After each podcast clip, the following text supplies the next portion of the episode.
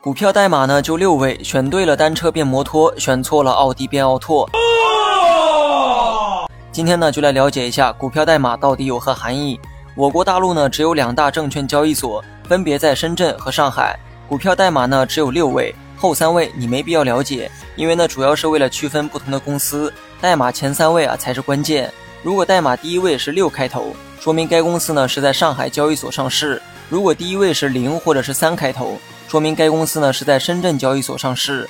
如果代码前三位的组合是六零零、六零幺、六零三、六零五，说明该公司呢属于上证指数的成分股。如果组合呢是六八八开头，说明公司为科创板指数的成分股。对了，上证指数和科创板都在上海。如果代码前三位组合是零零零开头，说明该公司呢属于深成指的成分股。如果组合呢是零零二，说明是中小板指的成分股；如果是三零零开头，说明是创业板的成分股。